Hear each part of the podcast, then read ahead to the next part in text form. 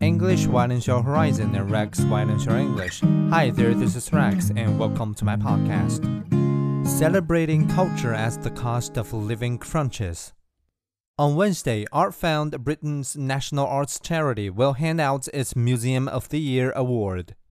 The shortlist includes big attractions like the Natural History Museum in London, as well as less well known ones, including a museum on the 400% island of Orkney off Scotland's coast that is dedicated to the World Wars.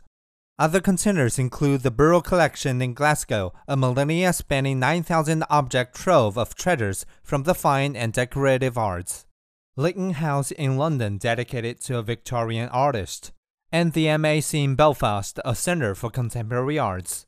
The victor will pocket £120,000, a handy lifeline for institutions facing a tough economic climate. The number of cultural institutions in Britain has more than tripled since the 1960s.